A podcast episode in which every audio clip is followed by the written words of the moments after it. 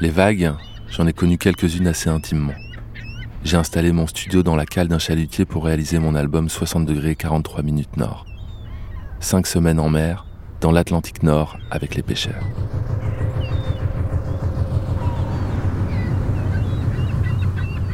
J'ai enregistré la fine polyphonie de l'océan apaisé.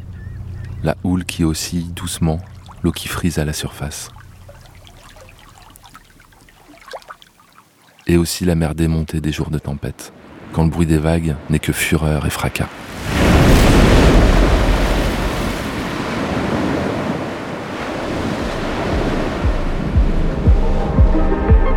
Bruit, c'est le podcast de Brut, où on explique les sons qui nous entourent et ceux qui nous dépassent.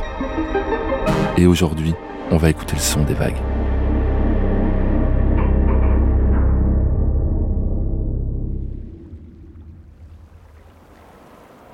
La vague n'est pas tant un déplacement d'eau qu'un transfert d'énergie.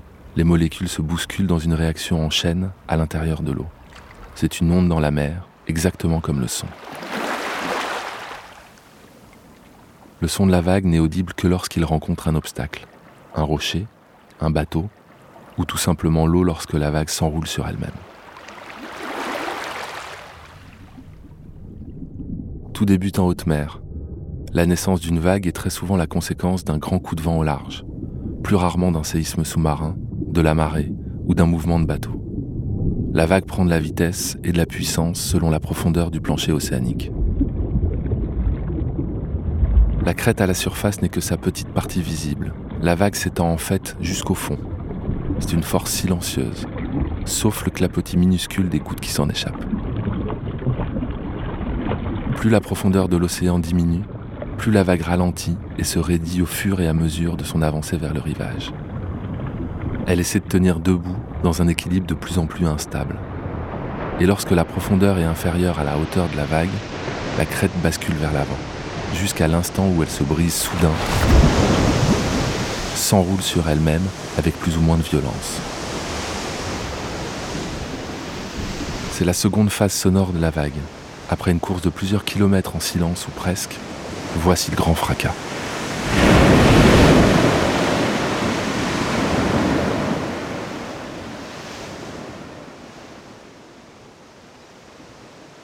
La déflagration de l'impact dépend de la taille de la vague, de sa vitesse et surtout de la surface à laquelle elle se heurte la vague qui percute la façade d'une falaise sonnera différemment que celle qui retombe sur le pont d'un bateau ou tout simplement sur elle-même.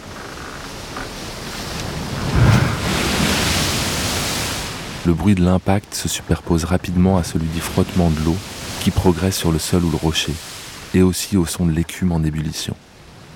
C'est la troisième phase du son de la vague. Des milliers de bulles apparaissent suite au choc. Elles sont remplies d'air, de sel, de micro-organismes, comme des algues, du plancton, mais aussi de particules de plastique et de matières polluantes. Ces bulles éclatent, l'écume pétille vivement après l'impact. Une petite mousse blanche apparaît puis disparaît rapidement.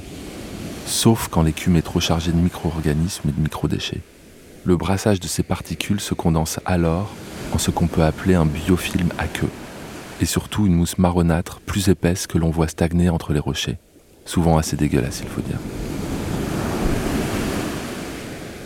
Cette pollution pose encore une fois la même question malheureusement. Quelle terre, et quelle mer aussi bien sûr, voulons-nous laisser à nos enfants Pour l'anecdote, l'écume de mer possède un pouvoir absorbant exceptionnel sur de nombreuses substances, comme la nicotine. On fabrique d'ailleurs des pipes à tabac en écume de mer, considérées depuis des siècles comme des pipes de luxe. Revenons au son. Après le pétillement de l'écume arrive la quatrième phase du son de la vague, la caresse de l'eau qui repart vers le large en glissant entre les coquillages ou sur un rocher. La mer se retire, elle semble reprendre son élan jusqu'à la prochaine vague et le cycle recommence. Ce mouvement de va-et-vient à intervalles réguliers n'est pas sans rappeler le battement du cœur ou le doux bercement des bras d'une mère ou d'un père. Les sophrologues s'en servent pour calmer les angoisses de leurs patients. Des centaines d'heures d'enregistrement de la mer sont écoutées chaque jour en streaming contre les insomnies. Le ronronnement des vagues, régulière et rassurante, apaise les âmes.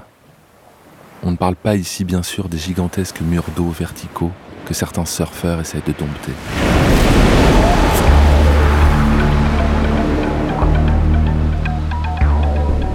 En 2020, j'étais à Nazaré au Portugal pour enregistrer l'une des vagues les plus sauvages du monde. J'avais imaginé tout un dispositif pour saisir le rugissement de ce monstre liquide. Les surfeurs étaient équipés de micros, moi je naviguais sur un jet ski au plus près des impacts, il y avait aussi un drone, tellement proche des rouleaux géants que la vague la dévorait. J'ai composé le projet Nazaré à partir des enregistrements de cette aventure.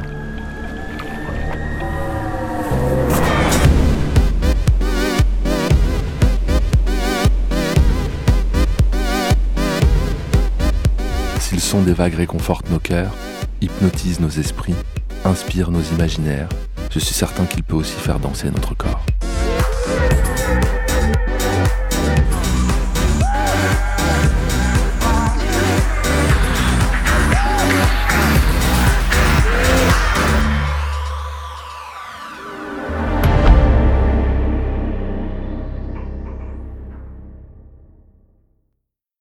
Bruit est un podcast original de Brut, produit par Paradiso Media et écrit par Christophe Paillet et David Comeya.